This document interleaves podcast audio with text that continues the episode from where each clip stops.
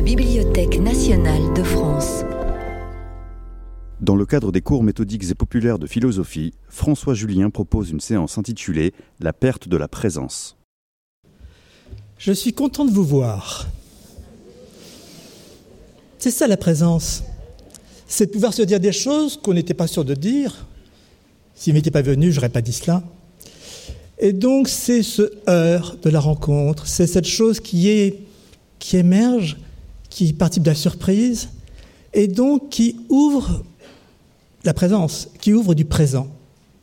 Et c'est cela dont je vais parler aujourd'hui.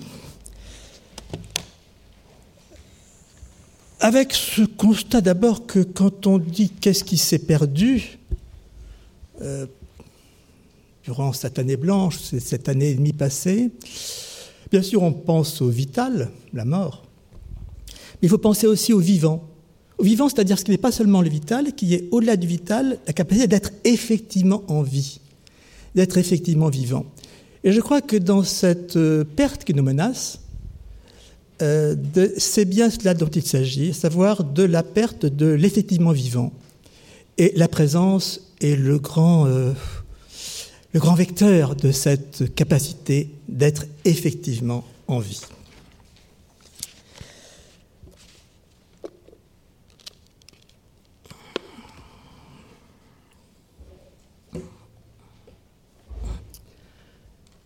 Oui, qu'est-ce qui s'est perdu Au-delà de vital, c'est vivant? Alors on dira bien sûr euh, résilience, c'est le grand mot à la mode, c'est le mot, le grand mot coïncident sous lequel nous rangeons tous nos malheurs aujourd'hui.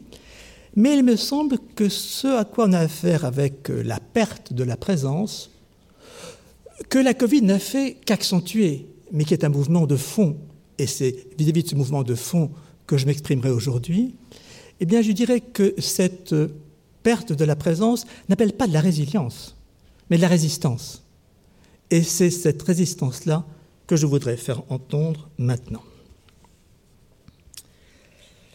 Car c'est peut-être un des aspects les plus cruciaux, les plus centraux de ce qui se perd aujourd'hui, encore une fois, bien au-delà du phénomène de la Covid, c'est cette perte de la présence qui risque de passer inaperçue, tant elle s'offre aussi comme une commodité. Et c'est ça qui rend la situation ambiguë. Cette perte de la présence qu'a organisé massivement le numérique, l'ordinateur, l'écran, euh, tout ce qui s'est comme ça euh, techniquement euh, venu s'installer dans nos vies depuis des années et que la Covid n'a fait que renforcer, bah, se trouve, semble-t-il, largement compensé par tous les gains apportés qui sont pas tant. On évite les déplacements inutiles. On pourra tout faire de son fauteuil grâce à l'écran. Le numérique donc nous relierait à une, dans une présence euh, illimitée à laquelle nous participerions tous. Nous serions d'emblée transportés dans l'universel. Et puis, économie des moyens, économie du temps, quelle commodité, et puis aussi, dit-on, démocratie de l'accès. Euh, si vous n'êtes pas à Paris, ben, vous pouvez quand même assister à cette conférence. Bon, n'oublions pas le gain écologique pour la planète. Bref, je passe. Il y a donc une chose qui est massive et qui est que la technique, l'appareillage technique, dilue la présence. Dilue jusqu'à l'effacer. Alors, il ne s'agit pas pour moi de reprendre le vieux procès fait à la technique, simplement de remarquer ceci.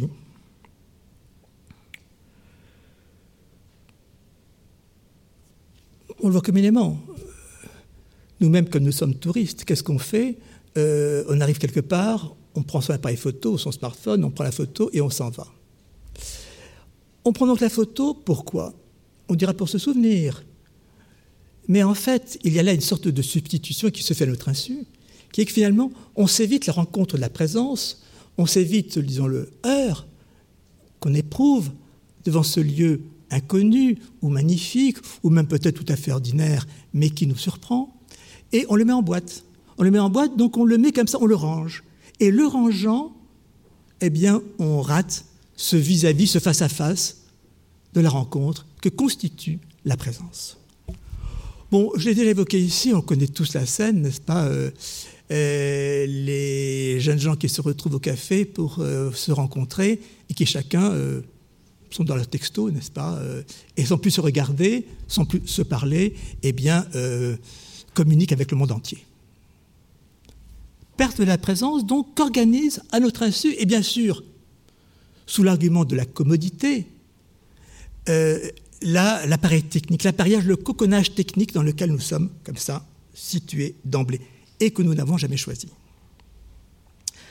Donc une présence qui est effritée, qui est biffée, escamotée, bref, effacée, perdue. Ce qui perd donc la présence, on le sait bien, c'est cette fameuse connexion généralisée dans laquelle nous sommes mis d'emblée. Quand nous partons en vacances, nous partons en voyage, qu'est-ce qui arrive quand on, entre dans la maison? Qu'est-ce que fait? Chacun se connecte, n'est-ce pas? Se connecte et va aller euh, sur YouTube, son etc. C'est ça qui se défait, c'est que le branchement, le branchement organisé techniquement et donc illimité dans sa virtualité, ce branchement nous débranche de quelque chose. Cette chose, c'est la présence. Alors, cela a été étudié. Euh, je vais donc reprendre un livre que j'ai eu entre les mains à ce sujet, un livre euh, américain, euh, pour considérer qu'est-ce qui se passe aujourd'hui par rapport à la présence et qu'est-ce qui, est, qui est en train de basculer dans nos vies par le fait de cette perte de présence effective, substituée, compensée à l'infini par le virtuel, le numérique, la connexion généralisée. Bon, on le sait tous, la crise de la Covid n'a fait qu'amplifier le phénomène. Mais c'est un phénomène, en fait, engagé depuis longtemps et qui n'est peut-être qu'à ses débuts. L'installation du télé. Ce n'est plus la télévision le téléphone, mais c'est le télétravail, c'est euh, le téléamour, peut-être la télévie, n'est-ce pas? Tout ce qui sera donc sur ce mode du télé à distance, tel que cela est donc euh, euh, organisé. Alors, si je reprends cette, euh, un livre que j'ai lu récemment sur. Euh, bah, j'ai pas tout lu. Hein. Euh, The future is faster than you think. Le futur est plus rapide que vous le pensez. Et qui nous dit, au fond, qu'on a affaire aujourd'hui à cinq grandes migrations. D'abord, la révélation. La, oui, cinq grandes migrations qui sont des révolutions. D'abord, la révolution migratoire. Oui, ça, c'est un phénomène ample, n'est-ce pas? Migration des peuples, des individus et donc devenant des peuples.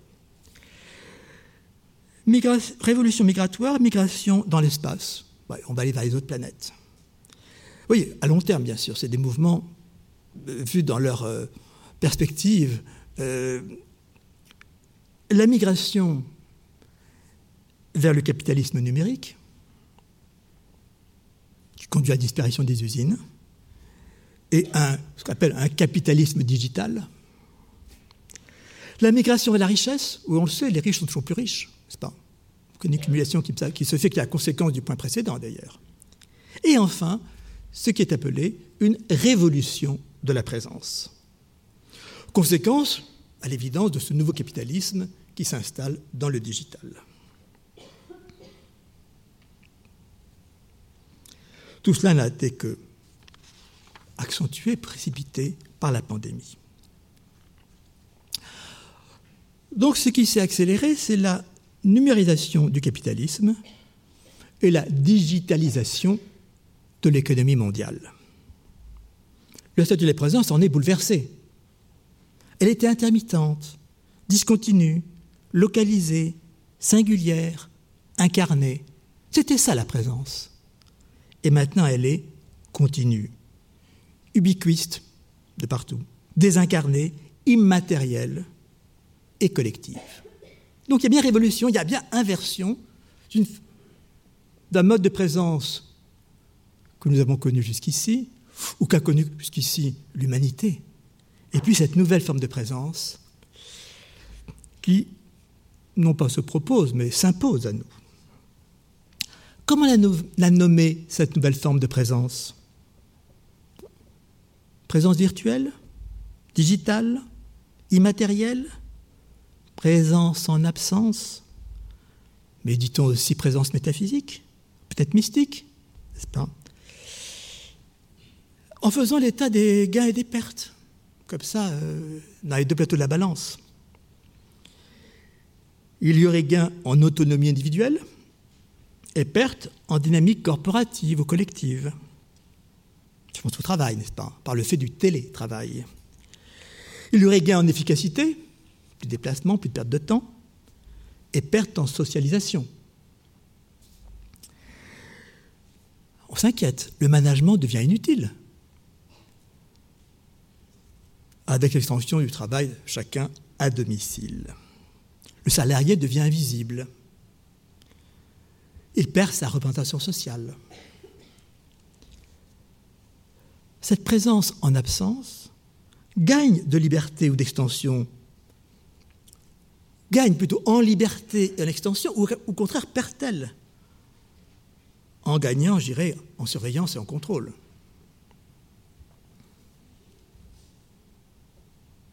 Cette présence en absence est-ce qu'elle est le gage d'une plus grande disponibilité intellectuelle? Ou alors, par conséquent, d'une innovation cognitive Ou alors, ou alors d'un conformisme cognitif Parce qu'évidemment, se ressasse, euh, passant en boucle euh, tout ce qui défile sur l'écran. Donc on peut faire comme ça la liste des gains et des pertes et croire comme ça, euh, tenir la balance de la justice entre les deux. Or, je ne suis pas sûr que ce, voilà, cette mise en balance des gains et des pertes soit, disons, possible à établir ainsi. La question bien celle-ci, c'est euh, ce serait, si on accepte cette évolution, de se demander comment remplacer la présence par de nouveaux effets de présence, par de nouveaux régimes de présence. On pense à la présence holographique, toute la personne se trouve comme ça. La présence, euh, ce qu'on appelle la présence continue iconique, n'est-ce pas? Alors que la présence, par principe, est intermittente, ne cesse d'être travaillée par l'absence. Non, là, au contraire, on aura une présence comme ça continue, euh, qui, disons, n'aurait plus de, de faille euh, et pourrait comme ça s'instaurer en plein effet. Donc, Peut-on faire ainsi le décompte des gains et des pertes? Mais justement, qu'est-ce qu'une perte? Qu'est-ce qu'une perte Qu'est-ce que nous, donne pas, ce concept de perte? Je vais retenir quelques points. D'abord, la perte, c'est du factuel, c'est de l'objectif. On perd toujours un objet. Serait son âme, on perd quelque chose qui est objectif et donc la perte est de l'ordre du constat. C'est pas une, je ne suis pas en train de euh, entamer devant vous un, chant, un, chant comme ça euh, de déploration. Euh, non, il s'agit de quelque chose qui est donc versant dans le pathétique. Non, il s'agit de, de l'objectif. Je l'avais, je l'ai plus. C'est un constat.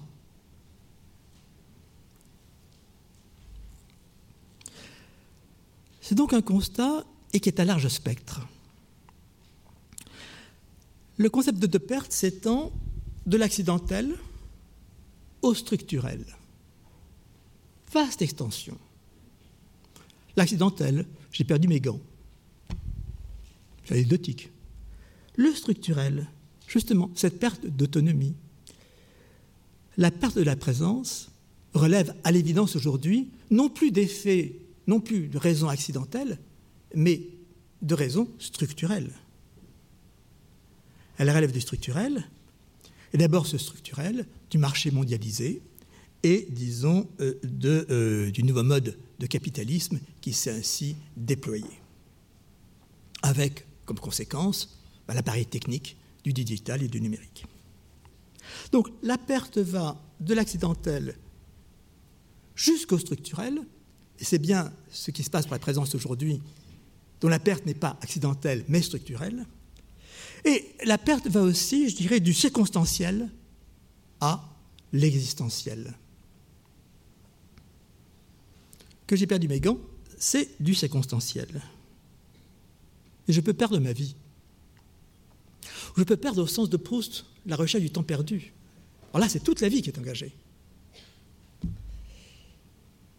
Perdre n'est plus anecdotique, n'est plus du détail, mais touche à ma, à ma condition d'existant, touche à la condition humaine. Et même à ce cas d'a priori ou d'inconditionner ma condition. Cette perte va jusqu'au transcendantal. Prenez Milton, le paradis perdu. Voilà ce qui est au départ même de, notre condition. Prenez Pascal, pas, dans le régime chrétien, euh, la perte euh, ben, du premier état auprès de Dieu pour tomber dans celui de l'exil et, disons, euh, ayant perdu sa bonté, sa grandeur originelle. Donc, la perte s'étend de l'empirique jusqu'au métaphysique. Et c'est bien ça qui fait la, disons, l'importance de la gravité de la question de la présence telle qu'elle se joue aujourd'hui pour nous. Et enfin, la perte, c'est un concept d'après-coup. Ce n'est qu'après la perte que je me rends compte qu'il y a eu perte, que j'ai perdu. C'est-à-dire qu'au moment même où je perds ce que je perds, je ne me rends pas compte. La perte s'opère donc à l'insu de moi-même. Même si je dis je suis en train de perdre mon temps, en fait, ou même si je dis je perdrai mon temps au futur, en fait, ce jugement est déjà rétrospectif. Il est déjà un retour en arrière que je projette dans l'avenir. La perte est toujours du futur antérieur. Je perdrai mon temps signifie j'aurais perdu mon temps. Donc c'est du résultatif la perte. C'est pour ça a du constat. Or, si je reprends tous ces éléments constituants euh, du concept de perte, je vois comment il s'applique aujourd'hui à la présence comme perte de la présence. D'abord, elle est objective, cette perte, elle est de constat. Je ne suis donc pas en train de me lamenter sur une quelconque menace qui pèserait sur le monde. Elle se mesure.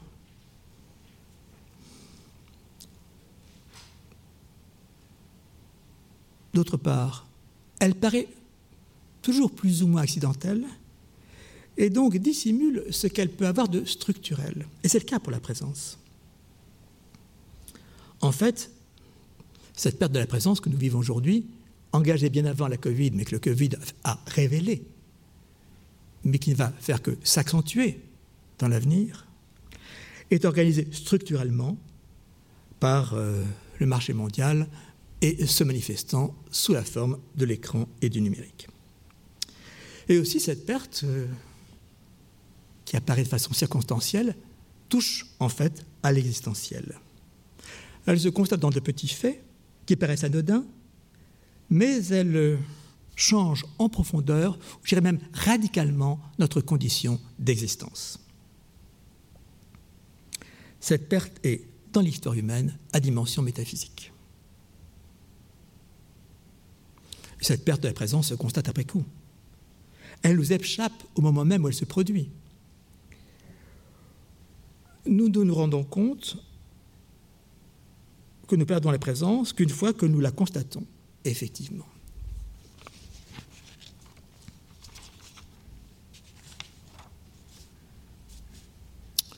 Mais je suis heureux de voir que bien vous avez résisté à cette perte en venant aujourd'hui ici. Donc il s'agit bien effectivement de quelque chose qui, est, qui se joue d'essentiel. Et c'est pour ça qu'au lieu de se dire ça passera dans 15 jours sur l'écran, on décide de euh, mettre ses chaussures et de sortir de chez soi et donc de se rencontrer, et c'est en se rencontrant, en se rencontrant, eh qu'on fait émerger de la présence. La présence qui n'est pas présence-absence, qui n'est pas présence diluée, escamotée, bref, biffée. Cette présence qui s'impose progressivement à nous, comment la nommer si ce n'est dans ces termes de présence-absence Présence qui n'est pas vraiment présence, présence qui est effrité, et je voudrais dire pourquoi. À quoi aboutit-on? Non pas à l'absence, qui serait le contraire de la présence. Absence qui serait éprouvée comme un manque, et donc qui nous, euh, euh, pourrait, pourrait nous révolter. Mais une présence qui n'est plus vraiment présente, vraiment effective, qui n'est plus qu'un semblant de présence, une pseudo-présence, un facsimilé de présence, qui n'est plus une vraie présence. De même que j'avais eu l'occasion précédemment de plaider pour la vraie vie à l'encontre de la pseudo-vie, de la vie qui n'est qu'une apparence de vie, je dirais que, de même qu'il y a ce risque de ce que la vie ne vive pas, pour prendre la célèbre formule, la vie ne vit pas, eh bien, il y a ce risque que la présence ne soit plus présente, plus effectivement présente. Donc, non pas qu'elle se renverse dans son contraire, l'absence, mais qu'elle verse dans, sa dilution, son étiolement, dans son facsimilé de pseudo-présence. Je crois qu'il faut en venir à se, penser ce concept, au départ un peu surprenant, de présence-absence. C'est entre-deux, ni vraiment présent, ni non, plus se signalant par le manque de l'absence. Et, cette euh, expression, on la retrouve dans ce très beau fragment d'Héraclite, que je trouve magnifique par sa force euh, dans la construction de cette opposition. Quand Héraclite dit des nombreux, pas, présents, ils sont absents. Or, est-ce que ce n'est pas ce qui euh, notre attitude la plus commune aujourd'hui face au prix dans tout cet appareillage technique, d'être présent et en même temps absent? Présents, ils sont absents. Je vous lis la formule d'Héraclite à propos de ceux qui écoutent mal la philosophie. Sans intelligence, quand ils ont écouté, à des sourds ils ressemblent. Le dicton pour eux témoigne, il y a déjà un dicton fatis. Le dicton, déjà, pour eux témoigne, présent ils sont absents. Pareiontas apeinai. Voilà qu'Héraclite, au 5e siècle avant notre ère, n'est-ce pas, au début de la philosophie, avant euh, le grand épisode euh, socratico-platonicien, déjà désigne, pointe quelque chose qui est essentiel comme perte existentielle, qui est, qui est voilà, ce, euh, cet entre-deux confus de présence et d'absence, où on est présent mais sans être vraiment présent, Et il nous dit qu'est-ce qui se perd alors dans cette euh, présence-absence qui fait qu'on n'est plus véritablement présent, qu'on a quitté une vraie présence comme on a quitté la vraie vie. Au paragraphe, ce que je vous citais, c'était le fragment 34 dans l'édition d'Ilskrantz, et le paragraphe 17 qui dit ceci les nombreux, toujours les nombreux, c'est-à-dire ceux qui ne sont pas, qui n'ont pas accédé à la philosophie, euh, les nombreux ne pensent pas les choses telles qu'ils les rencontrent, ni en étant instruits ne les connaissent, mais, difficile à traduire, ils leur semblent. Les nombreux, ce qu'on leur reproche, c'est quoi? C'est qu'ils sont dans une sorte de semblant, de semblant continu. En grec, la formule est très belle. Et ici, dokeusine. Ils se semblent à eux-mêmes. Ils sont dans une sorte de, de film continu, de même avec eux-mêmes, une sorte de, comme ça, de nébuleuse continue, pourquoi? Parce qu'ils ne rencontrent pas. En la présence, c'est de la rencontre.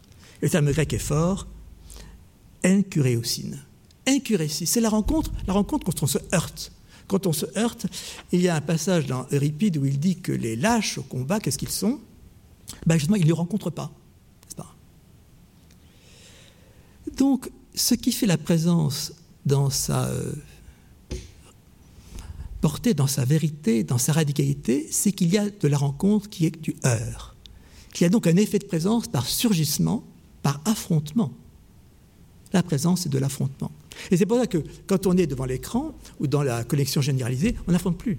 Il y a une sorte de film continu où, on, où ça semble à soi-même, n'est-ce pas Et ici, dokeusin, sans qu'il y ait cette émergence qui fait effectivement affleurer la présence et lui donne sa consistance.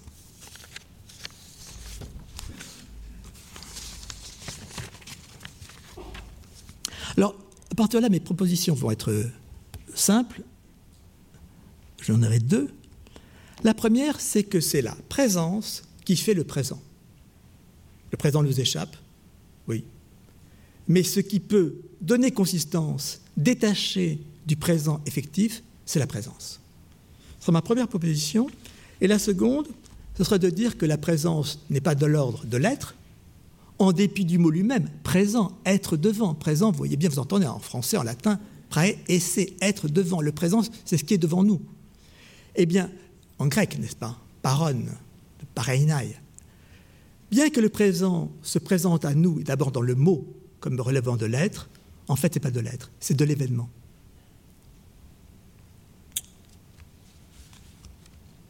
Donc d'abord, cette première proposition, à partir du constat que le présent m'échappe, je ne vais, pas m'y attarder longtemps, c'est que c'est la présence qui fait émerger du présent. D'ailleurs, en allemand, Gegenwart dit aussi bien la présence que le présent. Je crois qu'il faut revenir à cette idée, n'est-ce pas, que le présent, c'est de la présence et réciproquement.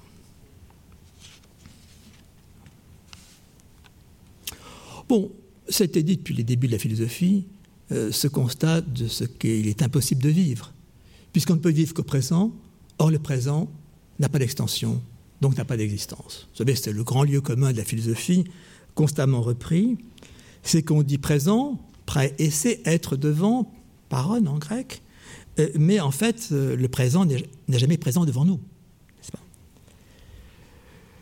Qui est toujours pris comme ça, entre le futur et le passé, et que il n'est que le point de passage du futur dans le passé, selon la présentation antique, euh, et donc il n'est que le point de passage qui, comme un point, n'a pas d'extension, donc n'a pas d'existence. Vous savez que c'est le grand la grande aporie euh, dans laquelle les Grecs nous ont mis, euh, quant au présent et quant au temps, n'est-ce pas, jusqu'à douter de cette notion de temps, puisque le présent, il faut lui entendre en français, le présent c'est un présent, c'est un don. Mais quel est ce don du présent? Vous faire un présent Ce don qui est en fait euh, ce, dont on sait que toute, vie, toute notre vie se résume à lui. Nous ne vivons qu'au présent. Comme le disait Augustin, même comme je me souviens, c'est, je me souviens en étant dans le présent. C'est le présent du passé. Quand je projette, c'est le présent du futur. Donc il n'y a que le présent. Il n'y a que le présent, mais le présent, pris comme il est entre le futur et le passé, eh bien, n'a pas d'extension, donc a-t-il une existence? Là, c'est une sorte de banalité de la philosophie, mais euh, qui est néanmoins de conséquences et qui nous conduit à penser, à partir de cette impossibilité du présent, eh bien, euh, deux, stratégies que vous savez, les, les, épicuriens et les stoïciens ont largement déployées, qui est d'une part d'essayer de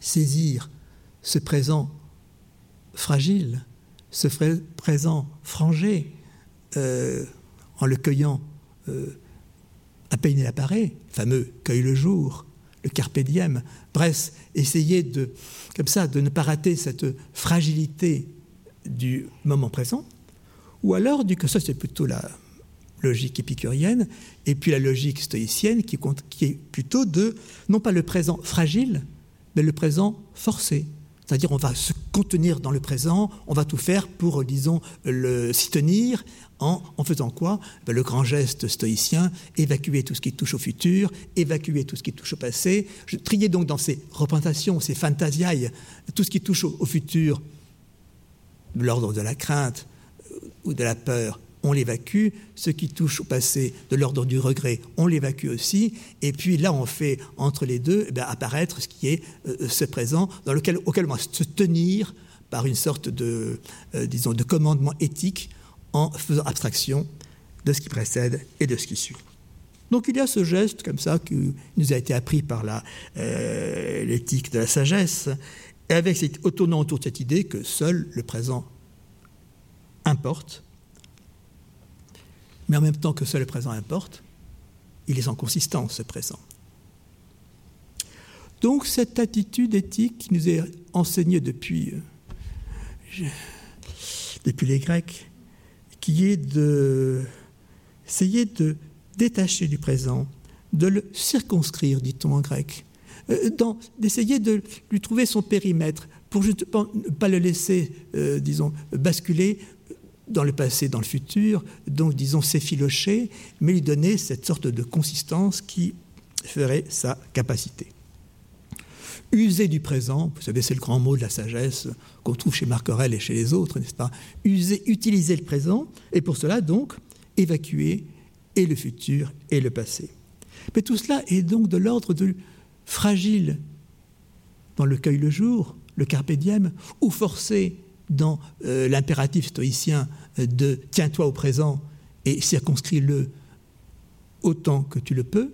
Tout cela donc montre un présent qui ne cesse de, encore une fois, de nous échapper parce qu'il ne trouve pas de consistance, même si le terme qu'il désigne, paron, présent, contient en lui le radical de l'être.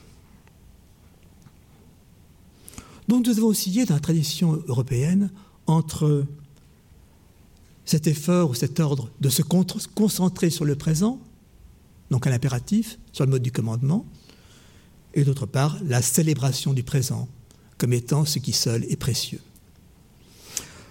Vous trouvez cela chez les Grecs, chez les Latins, vous le trouvez aussi magnifiquement déployé chez Goethe, dont toute la pensée est une revendication du présent, dans un contexte romantique où, disons, euh, la part de rêve du futur ou la part nostalgique du regret importait beaucoup, non, l'attitude de Goethe a été de, ne cesser de répéter euh, cette revendication du présent à l'encontre, disons, de la tentation de se reporter ou dans le futur ou dans le passé. Grande phrase de Goethe, la présence est la seule déesse que j'adore.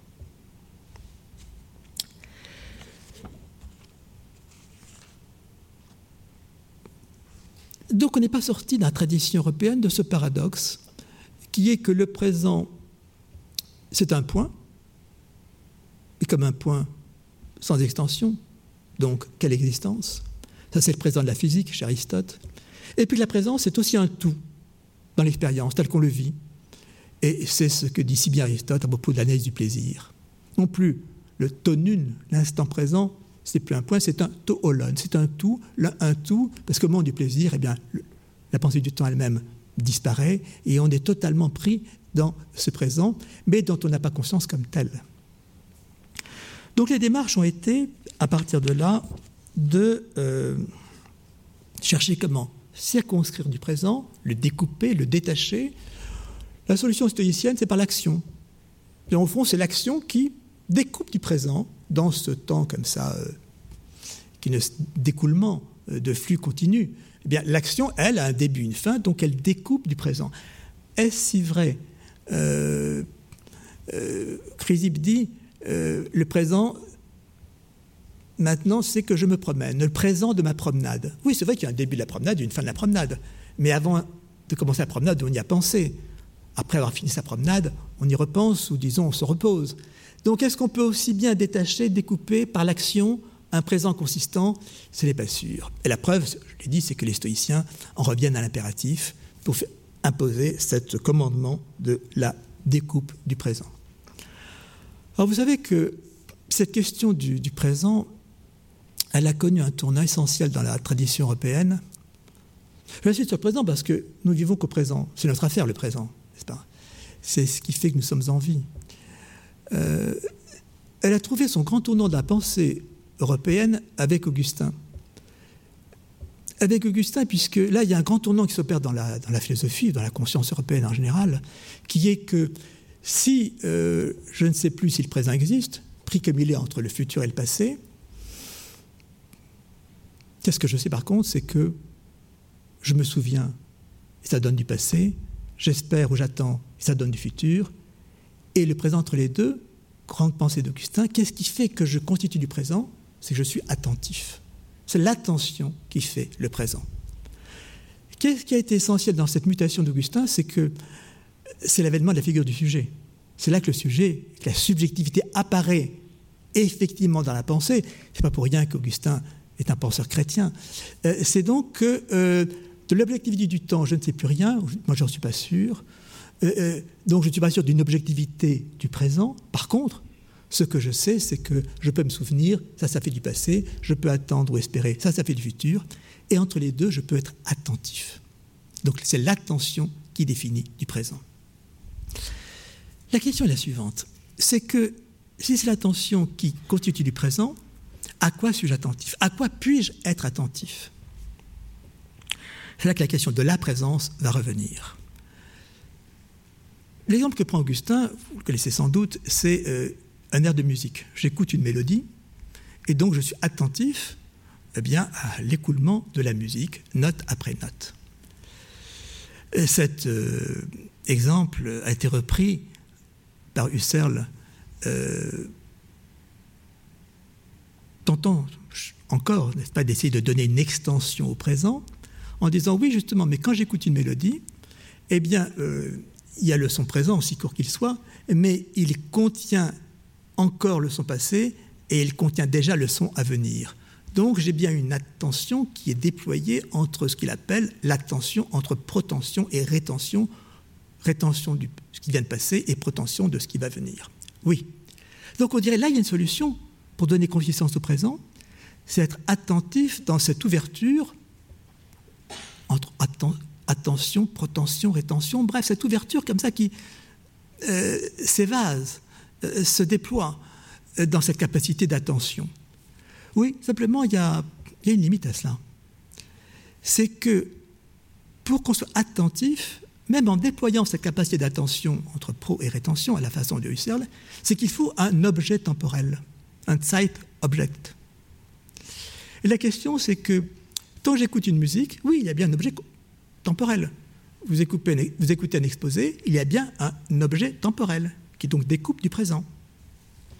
Mais quand il n'y a plus d'objet temporel consistant, comme quand on dit, ce que dit Bergson notamment, être attentif à la vie, est-ce qu'on peut être attentif à la vie comme on est attentif à un air de musique? S'il n'y a plus cet objet temporel, ce type object, qui peut le délimiter C'est ce qui fait, me semble-t-il, que cette réflexion, elle est, euh, voyez qu'elle est, euh, n'aboutit pas. Et donc peut-être qu'il faut prendre la question du présent par un autre bout. Et c'est ce que je proposerai en pensant le présent à partir de la présence, en pensant que c'est la présence, c'est-à-dire l'entrée en présence, l'entrée en présence, donc la rencontre, bref, ce heure de rencontre qui fait émerger de la présence, qui constitue un effet de présence.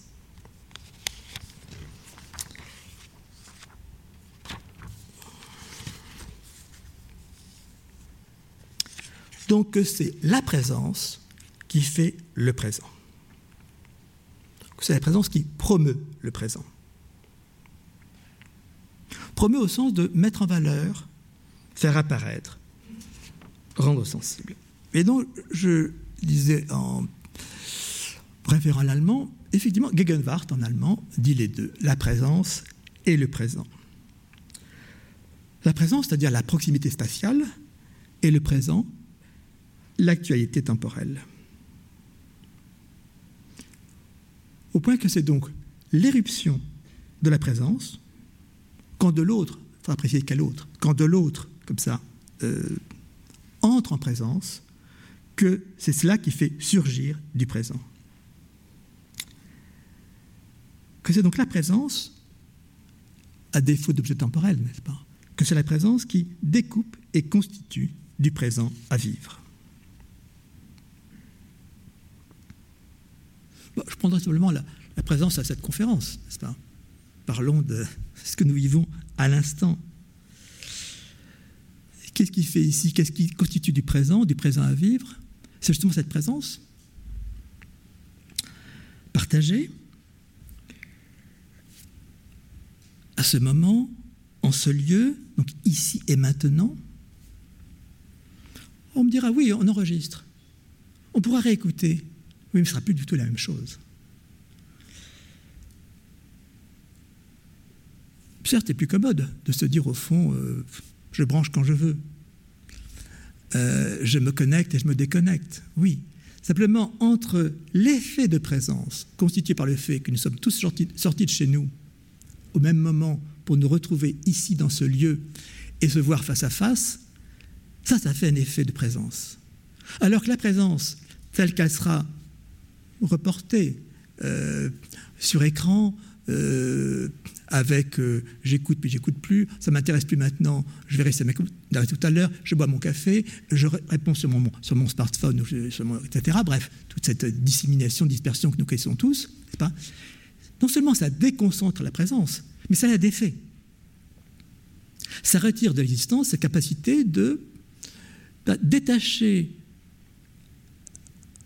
un moment, si court qu'il soit, dans le temps, qui fait qu'il y a cette sorte d'attention, comme ça, qui n'est pas seulement concentrée, mais qui est captée, qui est, comme ça, euh, s'imposant par le détachement qu'elle produit. Pour ça, personnellement, quand je fais des conférences, on me dit ben, on vous enregistre, je dis non, n'enregistrez pas. Ah, mais on ne comprend pas tout. C'est pas grave, il faut de la perte. Mais c'est la perte qui fait la présence. C'est justement ce que, voilà, on dit euh, verba volante, les paroles volent, scripta manent, les écrits restent. Mais oui, verba volante, les paroles volent, même, je mettrais ça. Verba volante, que les paroles volent, oui, qu'elles volent, qu'elles s'envolent, qu'elles se dispersent, qu'elles disparaissent. C'est ça qui fait la présence. Vous voyez que ce que dissout euh, la présence numérique euh, d'appareils, c'est qu'elle elle fait disparaître ce risque de la perte, de l'absence, de la faille. Et donc, dans l'idée d'une sorte de régime continu de la présence euh, qui n'est plus comme ça mise en danger. Or, c'est la mise en danger de la présence par l'absence, par la perte, qui fait émerger de la présence. La présence se rehausse de sa perte. Or, je crois que nous ne savons plus. C'est ça qui perd la présence. La perte de la présence, c'est que la présence ne sait plus accepter sa perte. Sa perte, mettant sa perte, justement, que viendrait réparer le système organisé euh, du numérique, etc. En pense que j'ai pour les, documentaires. Quand vous, par exemple, si vous, euh, euh, voyez une présentation d'un monument à, la télévision, dans un documentaire, on le verra évidemment beaucoup mieux par le biais du documentaire que je ne le vois quand j'entre dans le monument et que je suis dans une position comme ça en bas, et que je lève la tête et que je vois un peu ceci, un peu cela, mais pas plus.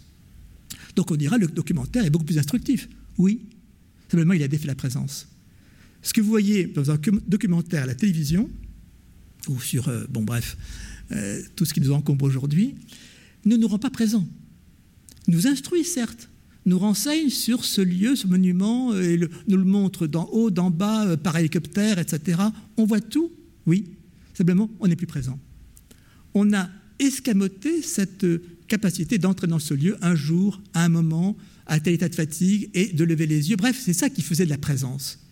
Or, évidemment, le documentaire nous en dit beaucoup plus, nous instruit mieux, et en même temps, bif, défait, n'est-ce pas, cette capacité d'accès, d'accès à du réel dans sa présence, tel que le voyage, la visite le permet. Faut donc le reconnaître, que la présence s'actualise ou s'active sur fond d'absence ou par l'absence, qu'il y a perte, mais que cette perte est féconde, parce qu'elle qui rehausse. C'est sur fond d'absence ou de perte que la présence se détache et promeut du présent. Or, peut-être que nous ne savons plus perdre aujourd'hui. On veut tout garder, tout enregistrer, tout mettre en mémoire, tout conserver. Et c'est peut-être cette perte du sens de la perte qui perd la présence, effectivement, qui organise donc une perte bien plus massive que toutes nos pertes accidentelles ou circonstancielles, qui organise la grande perte de la présence sous ce prétexte de ne pas perdre du tout, de tout conserver, enregistrer, bref, mettre en mémoire ce que l'ordinateur sait si bien faire.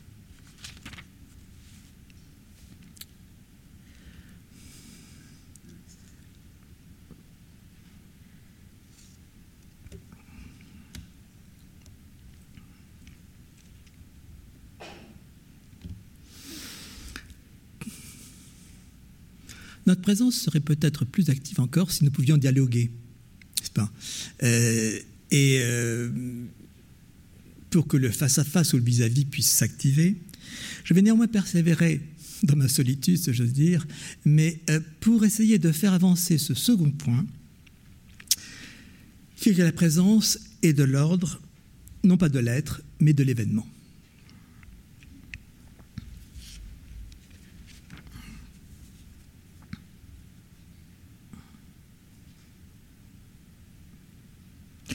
Dire la présence n'est pas de l'être, c'est évidemment au départ contradictoire. Contradiction d'un terme même, puisque présence, c'est étant, devant. C'est bien être qui est compris dans le mot présent. Paron, presence, présent. Et cela a été dit, repris par Heidegger, l'idée que einai en grec ne signifie pas vraiment être, mais être présent, au sens de pareinai. Et donc, c'est forgé dans la pensée européenne cette identité de l'être et de la présence? Or, c'est contre elle que je voudrais aujourd'hui réagir pour retirer la présence de la pensée de l'être, de l'ordre de l'être, et, disons, rendre la présence à sa fonction d'événement, de heure, de rencontre, d'effet de présence dans son surgissement, ce que justement euh, la nouvelle présence organisée par le numérique dissout d'effet, n'est-ce pas? Je dirais que la présence du numérique réinstalle la présence dans l'être. La durée, la stabilité, la constance, la non-interruption, la continuité. Et euh, donc euh, dissimule ou détruit cet effet de présence par son surgissement, par son caractère aussi risqué, aléatoire,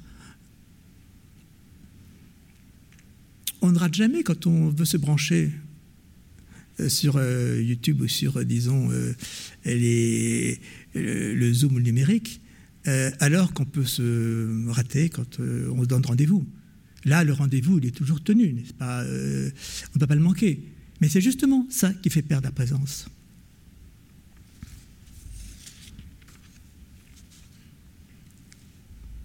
Donc, ce que je voudrais souligné par euh, cette proposition de ce que la présence n'est pas de l'ordre de l'être, mais de l'événement, du événement événite, ce qui surgit, ce qui émerge. C'est à l'encontre de cette présence qui s'installe effectivement avec le numérique, euh, cette présence digitale, et qui, elle, au contraire, euh, se pérennise et, disons, se conforte de sa durabilité, de sa non-interruption, en tout cas de ce qu'elle n'est pas euh, soumise à euh, la perte comme l'est la, la présence effective dans l'existence. Donc, ce qui est en jeu, c'est que la présence ne doit pas être pensée selon la durée, à mon sens, n'est-ce pas? Selon la durée, mais comme surgissement. C'est d'ailleurs ce que nous dit Heidegger à propos des premiers Grecs, en nous disant que les premiers Grecs, c'est-à-dire euh, avant euh, le platonisme, avant, disons, la métaphysique, avant que le, oui, la pensée de l'ontologie ne s'intronise, euh, ont éprouvé la présence, non pas sous l'angle de la durée, mais sous l'angle du surgissement. Ce qui signifie donc, à la pensée de plus près, c'est que la présence n'est pas de l'ordre de la permanence. C'est ça qui fausse la pensée de la présence. Elle s'éprouve plutôt comme une sorte d'éruption abrupte, la venue en présence, donc comme événement. D'ailleurs, Heidegger, dans, son, dans cette terminologie, a fait une distinction, je trouve intéressante, en inventant, en forgeant un mot, Anweisung, pour partir de Anwesen, sens de être présent, Anweisung pour dire le surgissement ou l'irruption de la présence, se distinguant de ce qui est Anwesenheit, l'état présent. Forgeant un mot pour dire ce, ce surgissement de la venue à la présence. Donc il faut les distinguer dans le champ global et indéterminé de la présence, en allemand Anwesen, l'éruption de la présence, Anwesung, et puis l'état de présence, état étant, n'est-ce pas Étant, étal, Anwesenheit. Ce qu'on dit alors, dans cette venue à la présence, dans son irruption, dans son surgissement, n'est pas la simple subsistance, le fait de se tenir là ni non plus la seule permanence. mais donc quelque chose qui vient en présence et qui fait événement. Alors, ce que a montré fort bien Heidegger à cet égard, c'est que la tradition ultérieure de la philosophie, sous le titre de l'ontologie, a perverti cette présence comme irruption, comme événement, comme émergence, en l'installant justement dans les termes de l'être, à savoir de la durée, de la consistance, de la subsistance, bref, l'a donc trahi. Non seulement on a dévié, mais l'a trahi.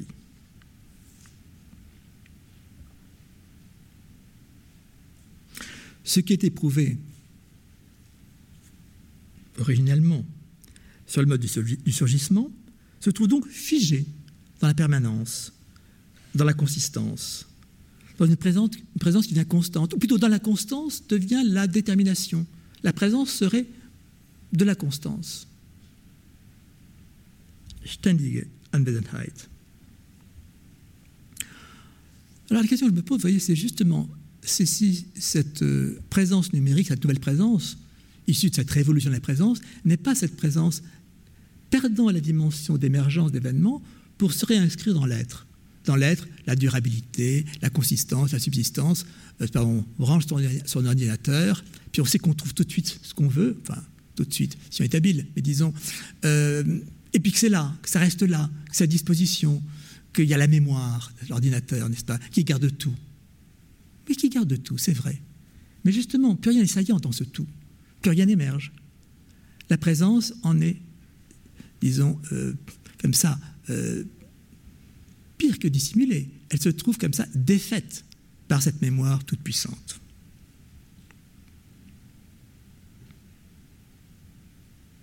Ce qui fait la présence, c'est sa capacité à surgir de l'absence. Alors que dans la constance, la constance de la mémoire, ce lien à l'absence s'est perdu.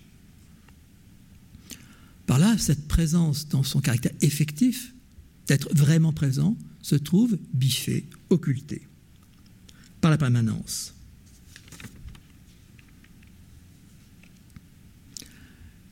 Donc il ne s'agit pas seulement d'une déviation, il s'agit d'une dérive, d'une perte, d'une perte de l'effectif de la présence sous cette commodité de la, durabilité et de l'interruption, qui sont au fond les deux grandes modalités euh, prévalentes aujourd'hui, présentées comme commodes.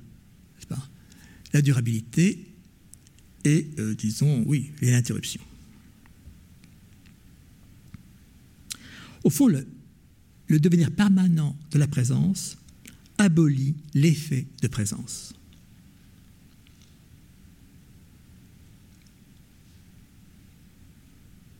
Parce que quand elle devient permanente, quand elle n'est plus menacée par l'absence, la présence n'est plus l'objet d'une conscience effective.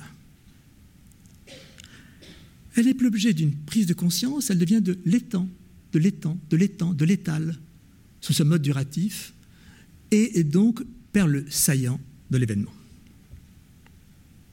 Au contraire, la présence se rehausse d'être traversée d'absence, L'absence est effectivement éprouvée comme manque. Mais c'est ce manque qui l'a fait saillir, qui l'a fait, disons, émerger. Alors que quand la présence, c'est ce qu'on vit aujourd'hui, quand la présence, disons, s'installe dans le durable, dans le continu, eh bien, euh, elle sature. Elle sature. Et dans cette saturation, elle devient stérile. C'est ça qui me paraît essentiel dans cette modalité de présence que, disons, produit, produit en continu eh bien, l'appareillage technique, euh, tout ce qui euh, repasse en, boucle, tout ce qui est la mémoire de l'ordinateur, tout ce qui est comme ça, euh, cette conservation continue de tout, et qui, au fond, non seulement estompe, mais défait l'effet de présence. Ça m'amène donc à penser le lien entre présence et conscience. Parce qu'au fond, il s'agit des mêmes choses.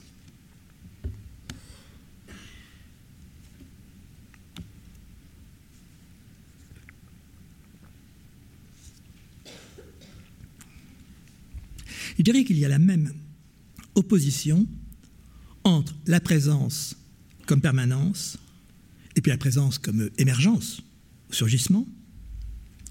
Et puis entre la conscience comme étant l'état continu de la conscience, quand on dit il est conscient ou inconscient, l'état conscient est dans le coma, et puis prendre conscience.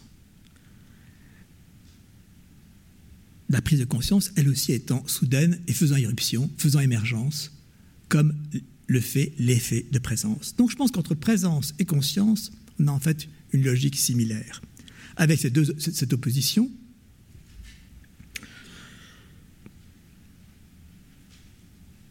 entre une permanence,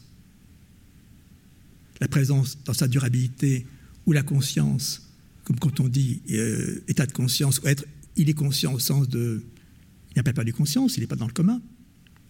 Et puis, venue en présence d'une part, avec son heure, sa rencontre, et puis la prise de conscience de l'autre, n'est-ce pas? Là encore, comme événement. Comme événement qui promeut de la conscience, et non pas qui la conserve. C'est vrai qu'on a défini la conscience comme, euh, vous la définition célèbre de Hegel, l'être là immédiat de l'esprit. Donc la conscience, ce serait la présence de l'esprit. L'être là immédiat de l'esprit, unmittelbar Dasein des Geistes. Donc c'est bien ça. Présence, la conscience, c'est la présence de l'esprit à lui-même. Être là. Être là, immédiat, unmittelbar. Ainsi, je suis conscient de ce que j'ai présent à l'esprit. Mais la conscience n'est pas seulement cet état psychologique d'être conscient dans la durée. Enfin, être conscient ou être dans le coma. La conscience, c'est aussi, c'est plutôt d'abord prendre conscience. Prendre conscience comme activité venant rompre l'état morne, étal, continu, entre conscient et inconscient de la conscience. Car notre conscience, dans sa durée, devient inconsciente. L'expérience que nous avons tous, n'est-ce pas? Tout s'égalise, tout, euh, disons, s'intègre, et on a une sorte de, comme ça, de, semblant de conscience continue, euh, où tout s'estompe, et qui est cette sorte de, voilà, d'état de conscience, je dis oui, je dis étal, n'est-ce pas? Étal euh, et non plus à vif, mais comme ça. Euh, devenu une sorte de continuité enlisée.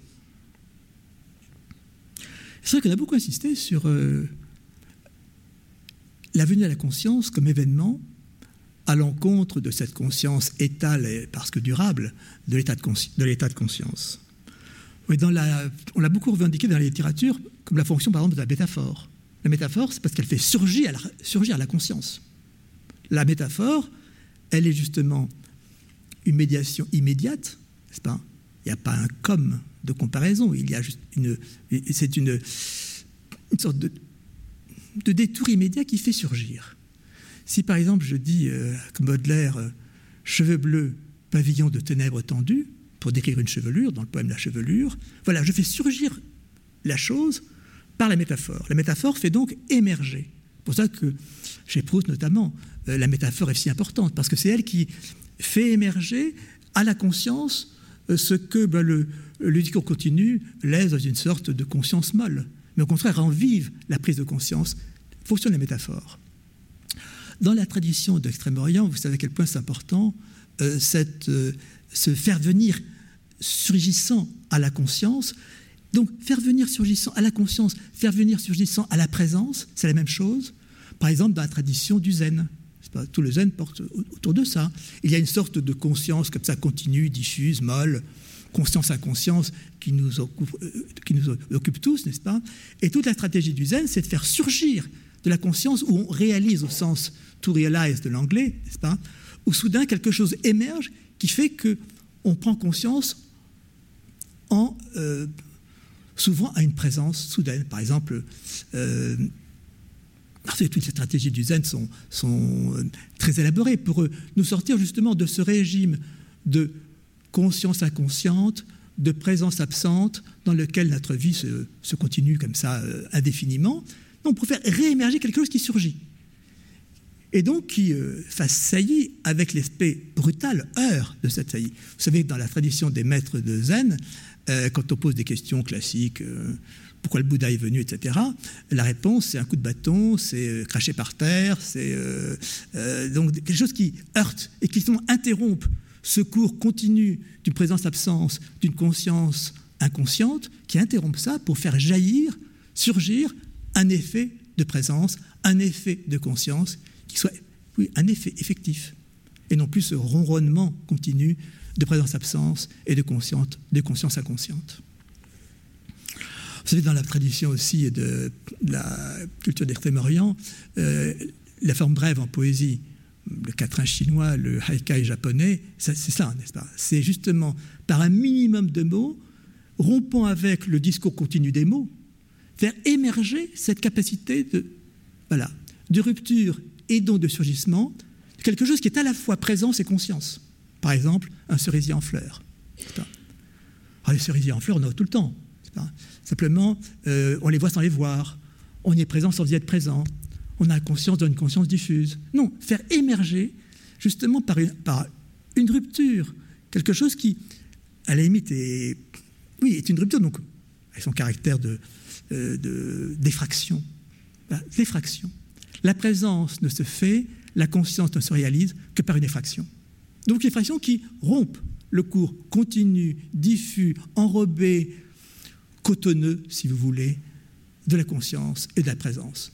Or, il me semble que ce qu'organise, ce qu'organise la révolution de la présence que j'évoquais en commençant, que nous, sommes tous, n'est-ce pas, les, témoins ou les disons, les, les sujets passifs, voire les victimes, eh bien, c'est justement qu'elle organise une sorte de présence cotonneuse, d'une conscience comme ça euh, euh, diffuse, euh, d'une sorte de, régime bas, si vous voulez, de l'existence, parce que pris dans cette sorte de continuité qui n'est plus heurtée, qui n'est plus comme ça interrompue par de l'émergence d'événements. Donc, perte de conscience et perte de présence, c'est la même perte.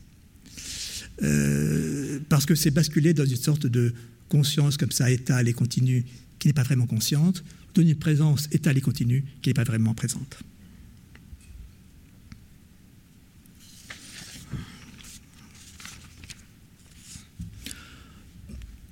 Et donc juste, je crois, de euh, se référer. Heidegger l'a mis en, comme ça. Euh, on a fait un élément essentiel de sa réflexion. Ce rapport entre la présence et le retrait au sens que c'est le retrait qui fait, qui, fait, surgir en présence. Donc la présence, non seulement, euh, disons, se détache par l'absence, mais disons, c'est l'absence qui fait émerger la capacité de présence.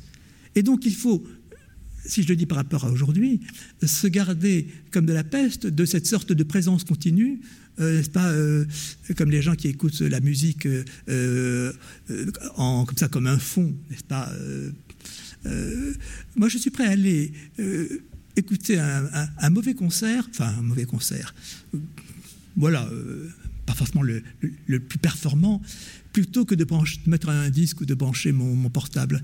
Parce que justement, la musique ne retentit jamais de la même façon quand on l'a en enregistrement ou quand on l'a comme ça à vif, c'est-à-dire en, un effet de présence, qui effectivement, une fois que la séance est finie, c'est plus rien, il n'y a, plus, a plus de trace. Mais c'est ça qui fait la présence, et c'est ça qui porte l'écoute, et votre écoute aujourd'hui, maintenant, par rapport à l'écoute, quand vous écoutez la même conférence en Zoom, est différente. Et cette différence, elle est abyssale. Et cette différence, c'est ça justement qui fait qu'on vit vraiment, on accède à la vraie vie, ou alors on est dans une sorte de vie étalée qui n'est plus qu'une pseudo-vie ou un semblant de vie. Donc, vertu du retrait, Entzug, comme dit Heidegger, cette capacité de se tirer d'eux, de se retirer d'eux pour pouvoir accéder à.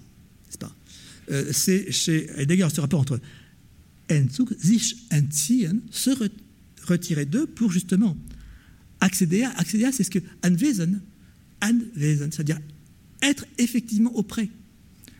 Retrait, accès. Il faut penser cette modalité-là. Il n'y a d'accès que par à l'ombre, que par retrait ou à l'ombre du retrait ou menacé par le retrait. Mais disons, ce rapport entre accès et retrait est essentiel. Et c'est ça qui fait qu'il a la présence effective. C'est qu'on entre présence. On entre présence parce qu'on peut en sortir, parce qu'on vient de l'absence. Donc euh, le retrait n'est pas euh, ce qui peut paraître une perte, en fait, est une activation, une promotion.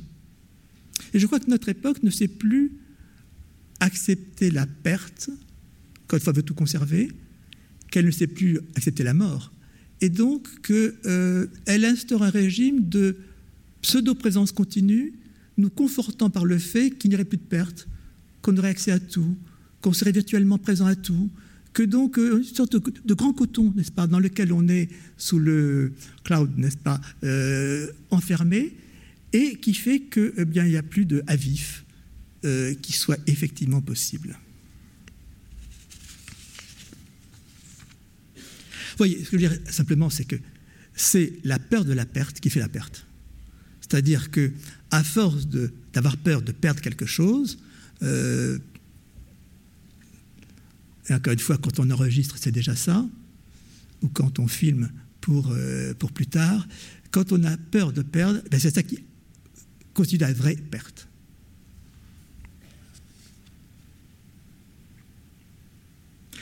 Alors, néanmoins, on pourrait dire, mais est-ce que cette euh, revendication de la présence euh, n'est pas encore un reste de métaphysique?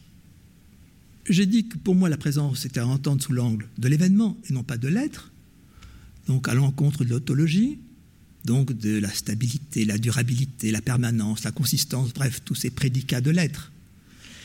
Mais est-ce qu'il n'y aurait pas encore dans la présence euh, quelque chose qui serait, tel que je la euh, revendique ici, sous la figure de l'événement, du heurt, de la rencontre Est-ce qu'il n'y aurait pas encore là un reste d'ontologie un peu plus dissimulé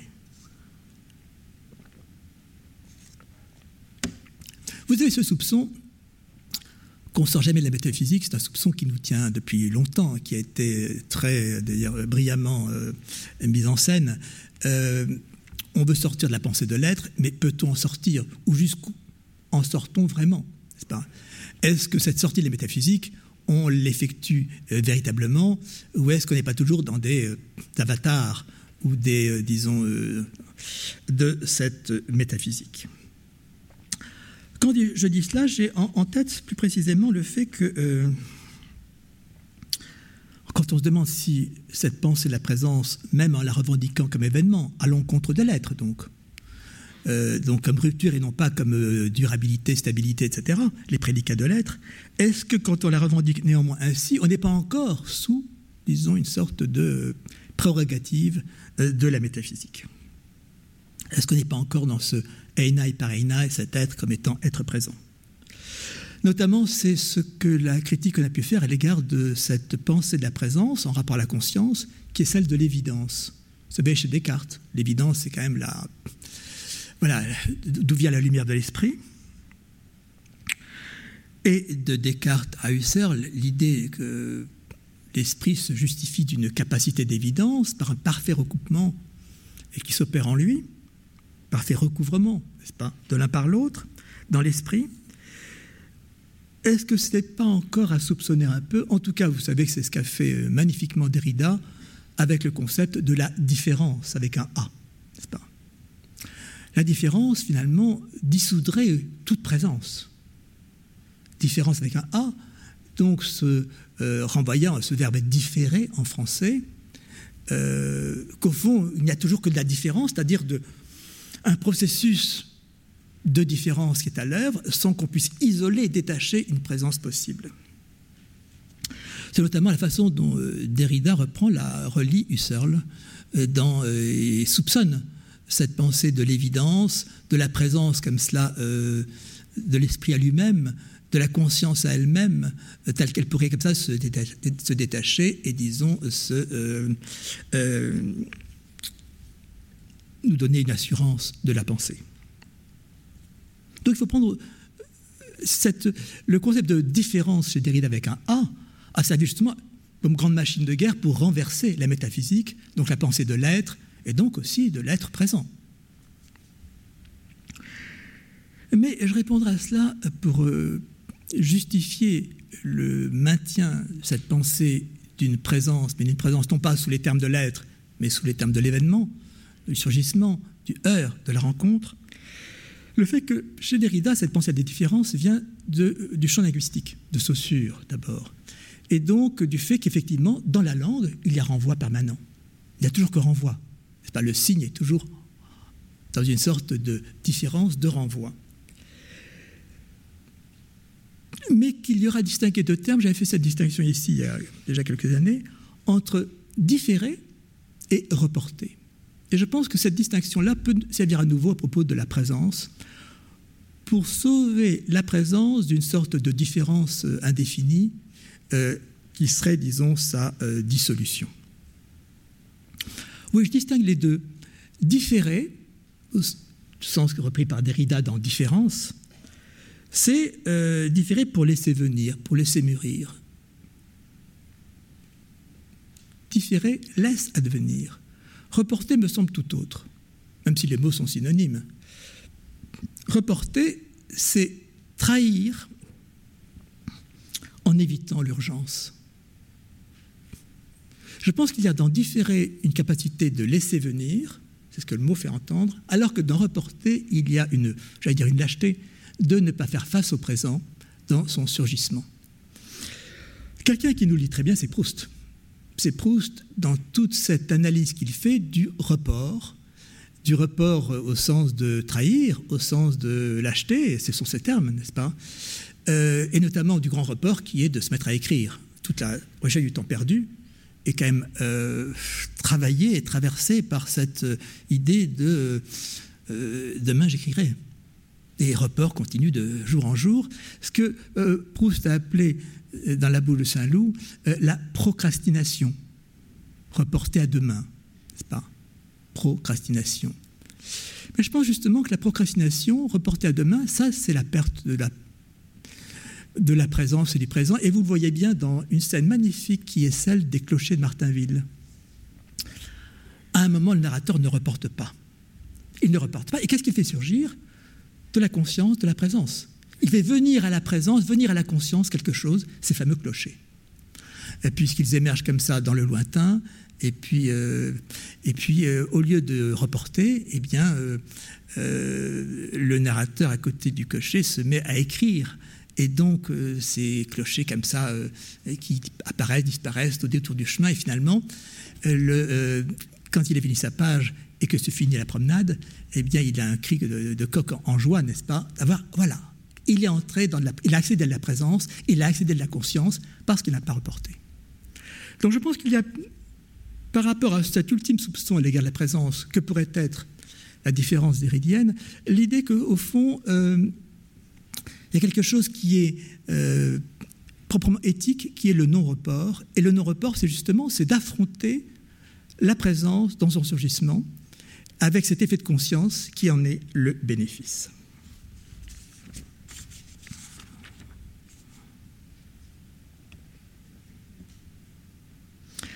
Alors, si je continue à mettre en question cette présence événement, telle que je la revendique, à l'encontre de la présence, j'allais dire, euh, endormissement que les médias organisent ou que le, numérique, dans lequel le numérique nous installe, je me demanderais quand même si, euh, pour préciser ce qu'est la perte de la présence, présence donc aujourd'hui effritée, escamotée,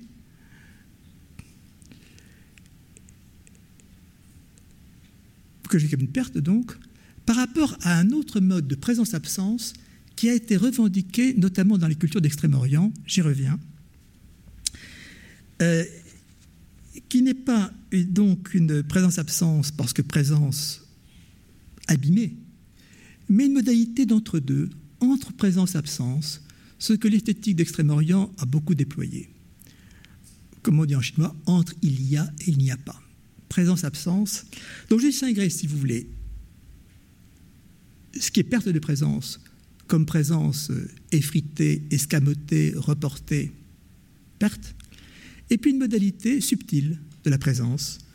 La présence sont traversées d'absence, présence évasive, présence faisant entendre le lointain dans le proche, telle que notamment la culture d'Extrême-Orient culture, c'est-à-dire poésie, peinture d'Extrême-Orient, euh, je pense spécialement à la Chine, a développé. Je pense qu'on peut distinguer deux présences-absences.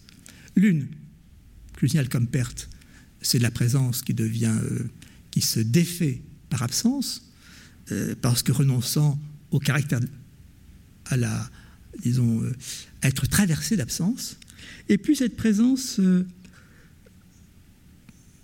fade, si j'ose dire, euh, évasive, euh, qui laisse entendre le lointain dans le proche.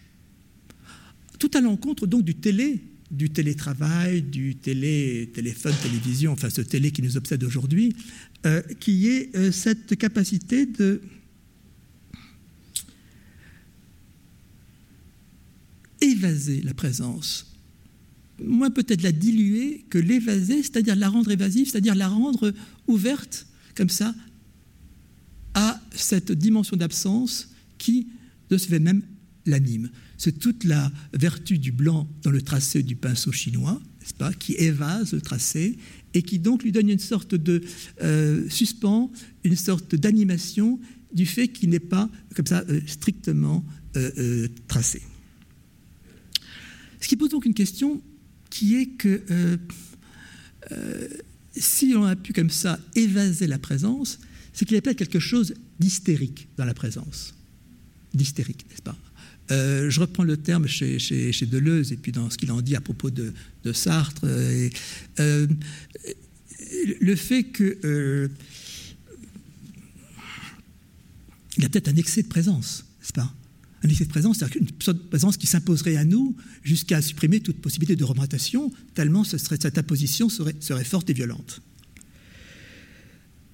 Donc peut-être qu'on peut penser un mode de déshystérisation de la présence, euh, de présence donc évasive, laissant sa place à l'imagination, laissant sa place donc à, oui, euh, l'évasion de l'esprit, euh, mais qui est tout autre que la présence absente que je désignais en commençant sous, dans la menace d'une révolution de la présence euh, telle que l'organise le numérique. Donc je crois qu'il faut distinguer cela pour euh, euh, ne pas, si vous voulez, rester dans une sorte de mythologie de la présence comme étant le bonheur parfait, mais de voir qu'il y a des modalités qui, peuvent travailler la présence et, disons, en promouvoir les virtualités sans être du tout, ou plutôt étant à l'encontre de cette présence défaite escamoté euh, par sa, euh, disons, sa durabilité, par sa suppression de toute absence, de tout vide, de tout creux, bref, telle qu'elle présence cotonneuse dans laquelle nous sommes ainsi installés. C'est dans la culture japonaise l'importance de la présence tamisée, n'est-ce pas? Si vous lisez par exemple, dans le Genji, vous voyez bien que les personnes se rencontrent rarement face à face, mais très souvent derrière des stores, derrière des euh, importances de tous ces, rideaux, n'est-ce pas C'est un peu chinoise aussi, n'est-ce pas Ces rideaux de perles qui font que la lumière est tamisée, que l'autre on le voit sans le voir, donc ça permet des jeux, n'est-ce pas, de, rencontres euh, subtiles où justement on n'est pas dans la, euh, j'allais dire, l'hystérie du face-à-face, ou d'une sorte d'excès de la présence comme ça, encombrant l'autre. Donc on peut avoir des effets, si vous voulez, de présence diluée euh, qui ne sont pas du tout, qui soient même inverses de cet euh, escamotage de la présence tel que je le désignais précédemment. Bon, vous voyez que finalement, euh, si je dis cette seconde proposition, que la présence ne relève pas de l'être, elle relève de quoi? De l'autre. Au fond, c'est ça qui est en jeu. C'est que la présence, c'est toujours l'émergence de, de l'autre. Et de l'autre, comme on dit, enfin, avec un deux, comme ça, de.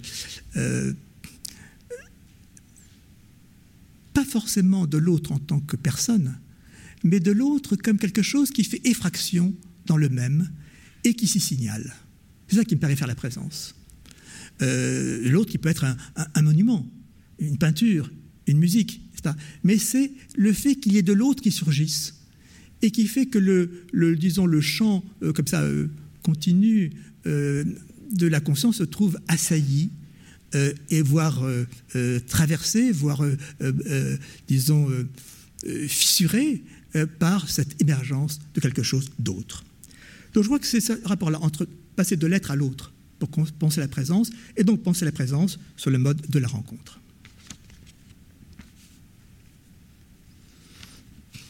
Au fond, ce que dissout euh, la présence digitale, c'est la rencontre.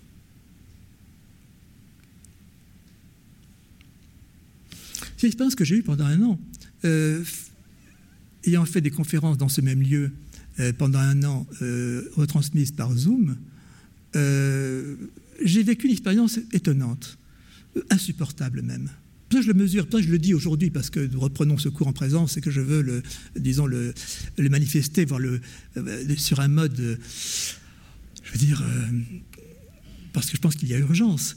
C'est que j'ai passé un an, donc mes collègues comme ça, avec une pire perspective de la semaine, ce cours aujourd'hui, euh, ce cours euh, devant tous les fauteuils vides, n'est-ce pas? C'est pas que les fauteuils soient vides qui m'a gêné, c'est que je ne savais pas à qui je parlais. Alors on pourrait me dire, mais vous faites ça à la, radio, ça se fait couramment. Oui, mais là c'était pire parce qu'il n'y a pas un regard. Il n'y avait pas euh, euh, derrière, c'était, je ne vois pas la personne qui euh, capte, n'est-ce pas? Donc c'était, il y avait un semblant de présence, puisqu'il y avait des fauteuils, mais pas une âme, pas un regard en vis-à-vis. Je me suis rendu compte à quel point la parole, disons, non seulement souffrait, mais s'y perdait, et à quel point l'exercice de la philosophie devenait impossible. Donc là, il y a des conditions qui sont des conditions, certes, qui étaient extrêmes, mais qui signalent quelque chose à l'égard de quoi on doit être vigilant maintenant j'insiste un peu comme ça sur cette perte parce qu'elle est existentielle. Et euh, je crois qu'il faut donc euh, tenir compte de ce qui menace effectivement sous cette commodité technologique qui nous envahit, qu'on n'a jamais choisi, pour laquelle on n'a jamais voté, euh, ce qui menace d'une extinction de notre capacité existentielle, c'est-à-dire d'accéder à la vraie vie. Donc si je reprends la question posée, pour finir, Pourquoi la présence produite par le numérique, cette révolution de la présence d'aujourd'hui, n'est qu'une pseudo-présence, un facsimilé de présence, même pas un substitut, un facsimilé, c'est autre chose. Je l'ai dit parce que la présence, c'est de l'émergence, c'est de l'effraction, effraction qui vient de l'autre, il y a toujours de l'autre qui fait effraction. Hein. Présence comme événement, donc n'étant pas de l'être, donc n'ayant pas ces caractères rassurants de l'être, de durabilité, mais qui génère une sorte d'inconscience continue. La présence du numérique, plutôt en numérique, n'est plus que de l'Avedenheit, n'est plus d'Admesung. Cette téléprésence est trahie pour trois raisons que je vais dire rapidement. Je reprends rapidement. La présence numérique à effacer la perte, d'où sa sécurité fallacieuse, à effacer l'absence, d'où sa commodité paresseuse.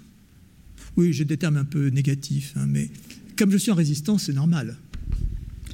Deuxièmement, en étalant la présence, en la confondant avec la durée, la téléprésence a perdu sa capacité de conscience. Et enfin, de l'autre n'y est plus rencontré. De l'autre n'y a plus en tant qu'autre, dans son surgissement. L'autre s'y trouve d'emblée assimilé, encadré. Oui, c'est le cadre de l'écran, n'est-ce pas? Il est cadré, d'emblée cadré, mis en écran. Il n'y a plus l'heure de la rencontre. Et c'est sur l'heure de la rencontre que je voudrais finir, que j'ai déjà invoqué.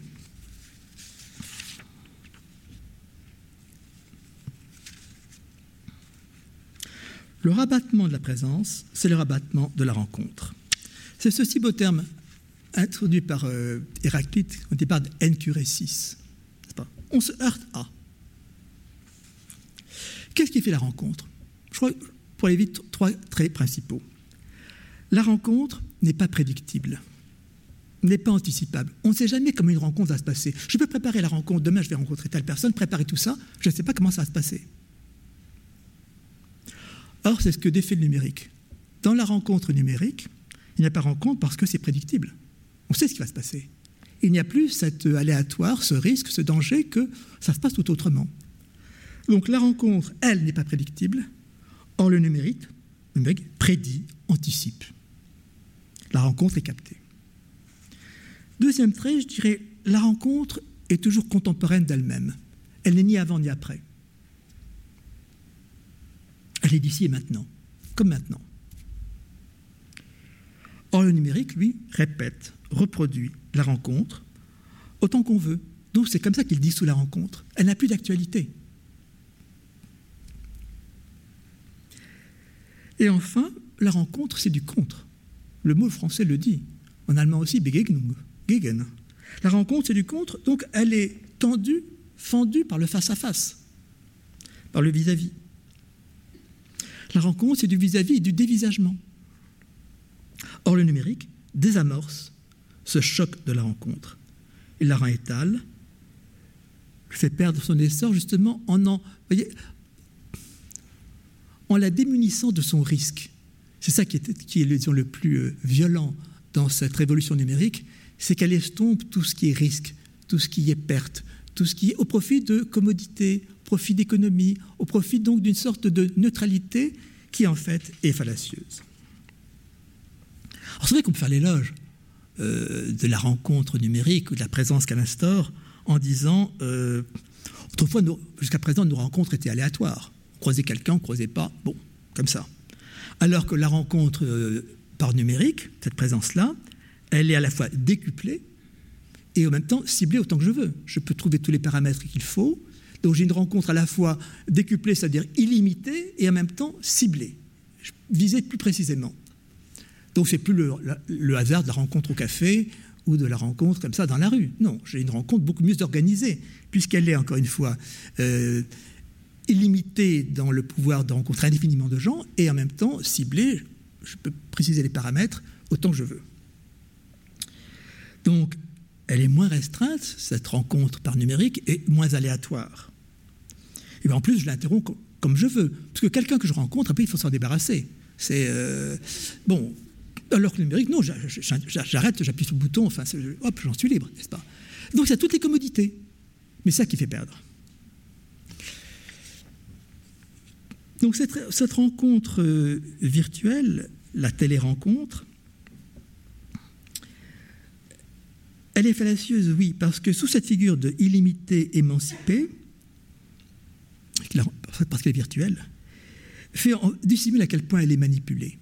Manipulée par les logiciels, préorientés, cadrés, et souvent manipulé par les intérêts de marché, enfin tout ce qui est, tous ces, tous ces euh, algorithmes qui sont comme ça dessous pour essayer de nous la euh, cadrer de façon la plus favorable et donc nous la faire mieux consommer, n'est-ce pas? On consomme de la rencontre indéfiniment maintenant. Est-ce qu'on peut télé-aimer? Moi, ça fait beaucoup, ce que j'apprends, n'est-ce pas? C'est-à-dire rencontrer par écran, rencontrer. Alors, j'imagine, des romans l'ont décrit.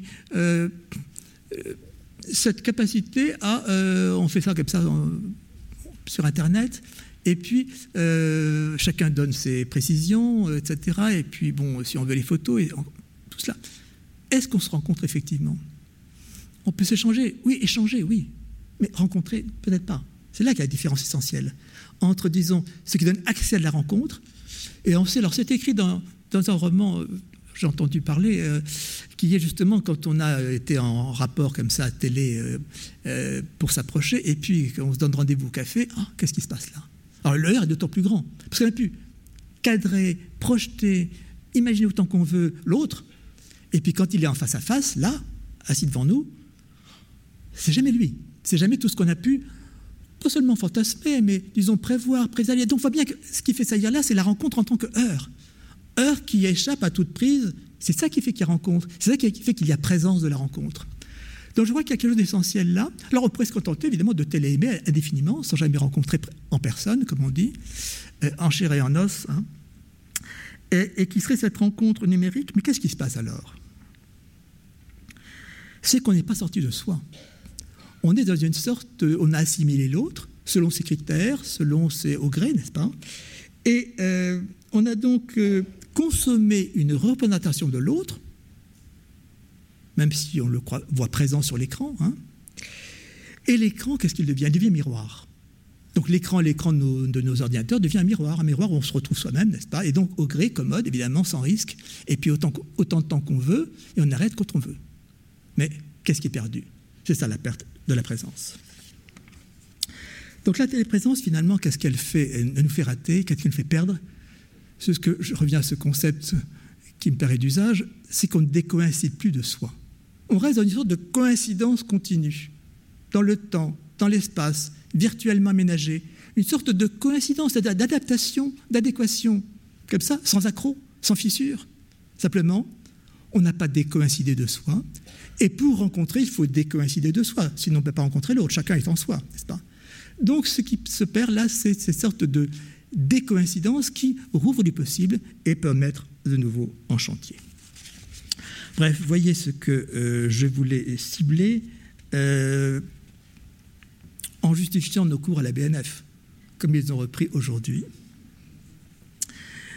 Et me réjouir que ça puisse avoir lieu dans un lieu, à un moment donné, pour faire advenir entre nous une présence philosophique, qui n'est pas ma parole, qui est autant votre écoute, qui est ce partage qui se fait dans une attention euh, qui euh, risque, qui est toujours euh, sujette à fatigue, à oubli, à faillite, enfin, et qui maintenant s'achève, mais qui est ce moment de, qui n'est pas seulement de concentration ou d'attention, qui est cet effet de présence, présence par l'autre, à travers l'autre, qui ici, qui ici se justifie et qui n'a rien à voir avec ce que sera ce même exposé réécouté en YouTube. Ce qui fait donc que je ne sais pas faire résilience, c'est bien faire résistance, comme je l'ai dit en commencement. Faire de la présence aujourd'hui un concept de combat contre la présence virtuelle indéfinie, confortable, commode, économique. On va faire un concept de combat pour s'opposer à la téléprésence ou à la télévie, qui ne serait sinon qu'un perpétuel alibi. Merci de votre attention.